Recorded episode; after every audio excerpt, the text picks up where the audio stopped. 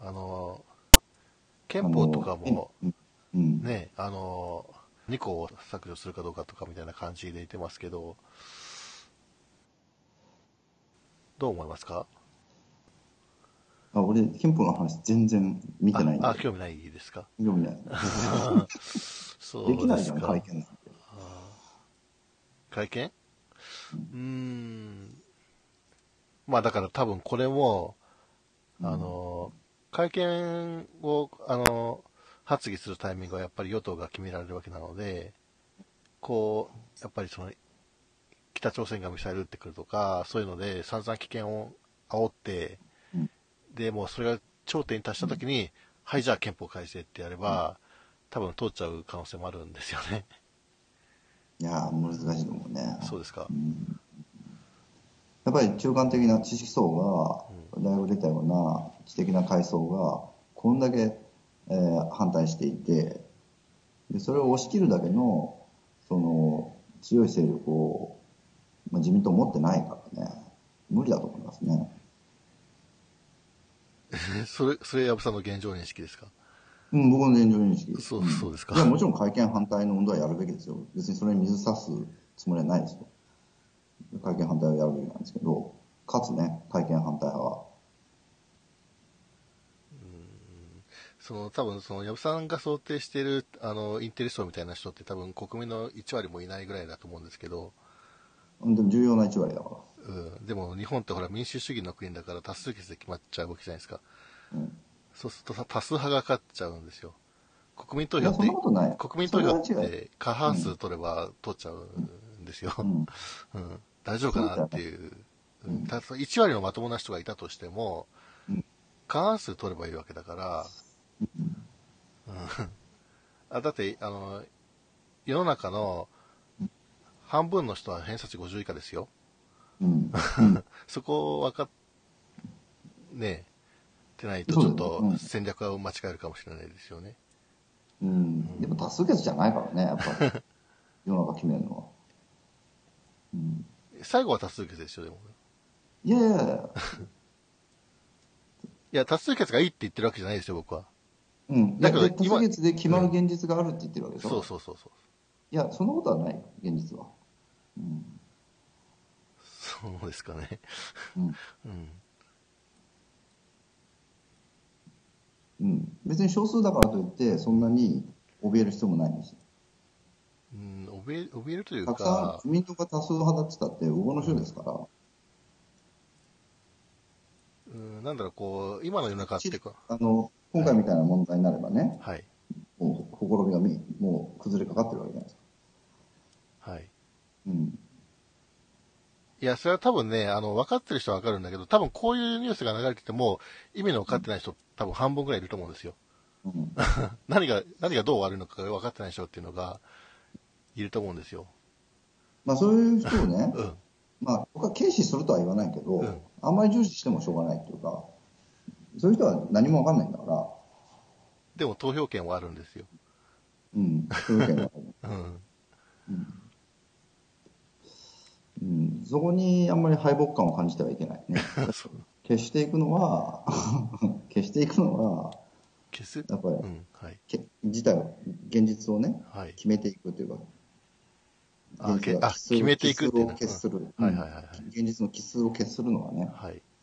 うん、やっぱり、あの、力あるう人たちですから、それこそ言語能力が高い人たちとかは、うん。少数派だったとしても、うん。やっぱり大きいですよ、それは。うん。まあそういう人たちが、こう世論を引っ張っていけるような環境だといいんですけどね。なんか最近の人も文章もあまり読まなくなってるし、なんか、な動画とかのこう、1分ぐらいの動画とか見て、なんか、反応してるだけっていう そういう人は、じゃあ、うんそういう人はずっといるよ、昔から。江戸時代からずっとそういう人はいて、うん。で、そういう人たちも一票を持ってるんだけども、うんあまり強い力にはならない。数は力っていうのは、やっぱり、事実としては違う。うん。そういう人たちの勝つっていうのは、うん。あの、あまり期待しない方がいいね、逆に言うと。いや、期待というか恐れですよね、僕はね。うん。あんまり恐れる必要もないね。うん。うん、それよりも恐れるべきは、自分たちがそのどれぐらい、少数派なら少数派で、えー、どれだけ力を、持っているかということをに配慮する方が大事だと思うんだよね。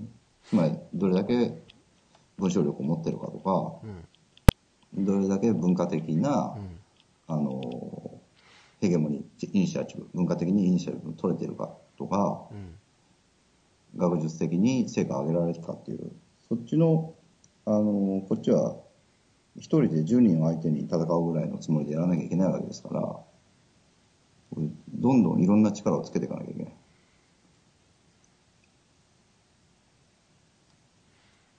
というのが、まあ、アナリストの考え方ですね。うんアナリスト多数決っていうのを認め、あの、現実としても、そんなものはないって言ってるからね。まあまあ、そこは多分、ほぼ共通の概念だと思いますけど、だから議会制民主主義はね、多数決で決めるっていうふうになってるけども、じゃあ、それが何なのっていう構えでいかないと。そうなんですよ。だって多数決だったらもうずっと少数派の人はね、虐げられるばっかりですからね。それが正義ってことにされてしまうと、すごい少数派の人は、うん。まあ、ちょっと、ああれか、文章の話からちょっと外れるんでやめときますけど、うん。と、いや、文章の話ですよ。やっぱり、あそうですか。訴える力を持ってるかっていうね、うん議論を引っ張るだけのう、ん、うん、力を持って、文章力を持ってるかっていうことですよね。まあだから、それがね、なんかな、あの、いまずそもそもとして、あの、最近あんまり文章を読む人が少なくなってるっていうことを、読むとしてもなんだろう、こう140字ぐらいで表せるような感じの文章しか読まなくなってきてるっていうことですよね。まあこういう現実がある中で、こうぐいぐい引き込まん、引き込んでうん。読ませるような文章が書ければね、うん、そう書かない、書まあいいけないけないですけどね、あの、なかなか、うん。そういう人もね、ほそう、だから、そういう意味じゃね、そういう人は、もう本当に、運動界隈の中では一握りしかいないので、うんそういう人が増える必要があるっていうのはその通りだと思うんですよね。うん。うん。こっちは少数派なんですからね。力を持ってないと。で、まあ、これはすごい、うん。あの、なんていうのかな。こういう言い方するから嫌われるんだけど、はい。こういう、こういうことは言わない方がいいのかな？そこまで言ったら言ってくださいよ、何ですか？やっぱりね、若者はね、はい。あの、力のある人に習うんですよ。強くなりたいんだから。うん。で若者たちはね、はい。やっぱりその筋が通ってて、道理の通って、うん。そして、非常にクリアに問題をね、うん。うん展開できるような、はい。そういう力のある人についていきますよ。ああ、はいはいはいはいはい。うん。ああ、うん、まあまあ。なんかグダグダで、うんなんかがなり垂れてるような自民党議員とかを、に憧れて、ああなりたいっていう若者はいませんよ、そら。ああなっちゃおしまいだなって思うんですよ、やっぱり。その、多分2種類政治家っていて、その、あじるのがすごい上手い人と、あと論理的に、枝野と枝野とかすごい人気でしょ？僕は枝野を評価するかしないかは置いておくとして、はい、立憲民主党の枝野とか、はい、ああれだけ孤立した状態でも、自分の筋を訴えて、言葉で訴えて、あの人弁護士だからね、弁舌がクリアなんだよね。うん、で、そそれに、あのーこの人がいいって言って、わーっとこう、人が集まるわけじゃないですか。なるほど、なるほど。ああ、なるほどね。うんうんまあ、それは、あの、まあ多分話す力、プラスアルファの何かがきっとあるんだと思うんですけど、でもその話す力っていうのも重要なことは間違いないですよね。違うん。なるほど、なるほど。あ、そう言われると分かりやすいですよ。こう言うと僕は枝野を評価してるみたいで、うんちょっと、あの、分かってます分かってま今ここは絶対にそうじゃないからね。僕は分かってるんで大丈夫ですけど、うんはい。えーはい。あぼ僕は、あの、どういう立場でもないですからね、あの、皆さん、ラジオリスナーの皆さん、あの、僕は、あの、すごい中立的な立場でずっとやってる。松一郎みたいな、いもう大阪って松一郎とか、はい。ごちゃごちゃごちゃごちゃ言ってる、うん。チンピラみたいな、ヤクザみたいな人。あの人本当ヤクザかと思いますよね、なんかね。だってさ、うん普通に子供育てるお母さんがさ、うん。あの子供に、うんああなってねっては言わないじゃない。言わないああなっちゃダメよって言うんだよ。ね、言います。そうですよね。あんな風になっちゃダメよっていう。なんでそれで選挙通るんですよね。不だから、思議です。多数派を取っても弱いやつは最後には負けるんですよ。やっぱり力を持ってる強い人間が少数派でも生き残っていくっていう、そういうふうにこう、楽観しといた方がいいですよ。だってアナキストなんてさ、うん最初ほとんどいなかったんだからね。存在しないような人たちが、アナキストっていうのは、アナキストっていう、つまりその、お権力とかそういうものを否定したい人たちですよね。びっくりするそんな人、フランスにもほとんどいなかったんだから。でも僕思うんですけど、それ多分ある人間社会の一番原始的な姿だと思うんですよね。うん。そうだよ。うん。それが一番自然体なんですよね。うん。で、それをうきちっとその、訴えたっていうか、うん。それを訴える力を持ってたわけだよね。うんプルトンだとか、そあの時代の人たちう。うが。ん。それで、その時に何か問題が発生するじゃないですか。だけど、その時は当事者同士で話し合う、あるいは周りの人たちも巻き込んで話し合うっていうことをしてたんですよね。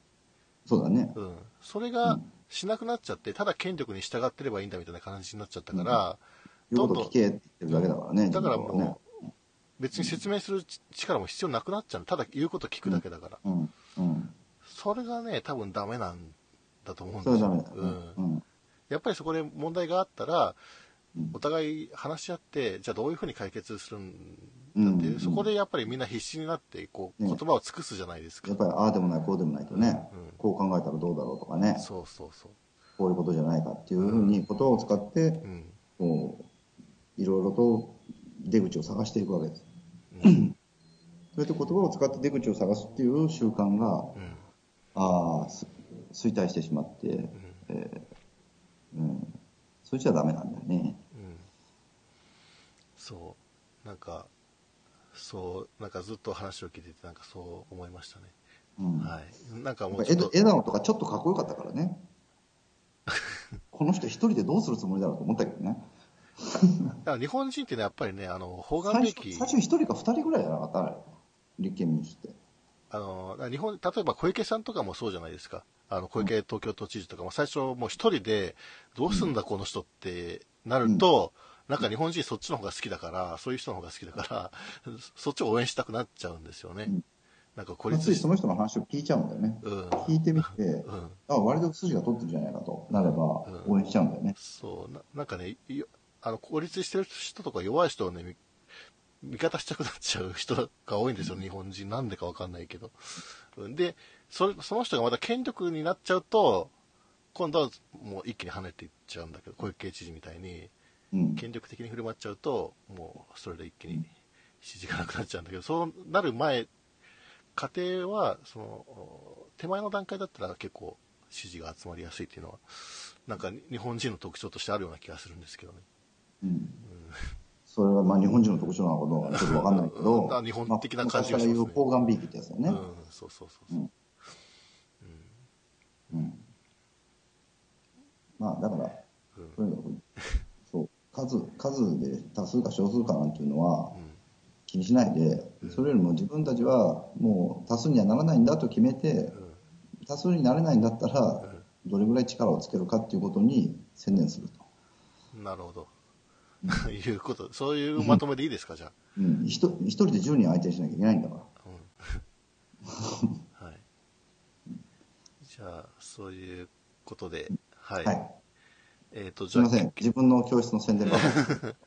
今日じゃあは宣伝会でした。すみません。興味がある人は、ぜひ、あの、見学だけでもいいです。見学もはいできるんですね。無料で、ええ無料レッスンもあります。じゃあ、もし、あの、名古屋をお立ち寄りの際は、あの、大須の作文教室にもぜひ、うんお。立ち寄りいただいて、まあ、どんな雰囲気のところかっていうのを感じていただくだけでも、はい。あの、僕宣伝しても別にお金はもらえませんからね。何もないですからね。まあでも小島君が立ち寄る、あの、たまり場ができると思えば。あー、なるほど。たまり部的な感じで使ってるのもありですか？なんか、いいですよ、全いい然。いいんですか？うん。うん、なるほど。い今は暇だから。で そういうことらしいので、混んできじゃた。混んできたらちょっとあれだけどあ、うん、今はじゃあ結構割と、あの、今日暇だよ。フリーな感じで立ち寄っていいみたいなんで。はい。はいい。はい。じゃあそういうことで、どうも。はいはい。ご視聴ありがとうございました。ありがとうございました。はい。